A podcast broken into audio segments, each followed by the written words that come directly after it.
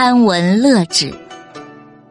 西晋年间，有一位名士叫乐广，他善于谈论，却不擅长写作。他想辞去河南尹的官职，却不知道如何把辞呈写得合情合理，让皇上读了后能批准他的请辞。与他同时代有位叫潘岳的，甚有文采。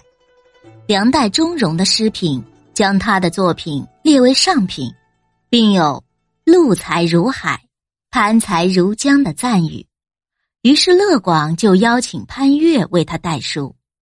潘岳说：“我得知道你的想法，方能动笔。”乐广就向潘岳讲了二百句，表述了自己的志愿。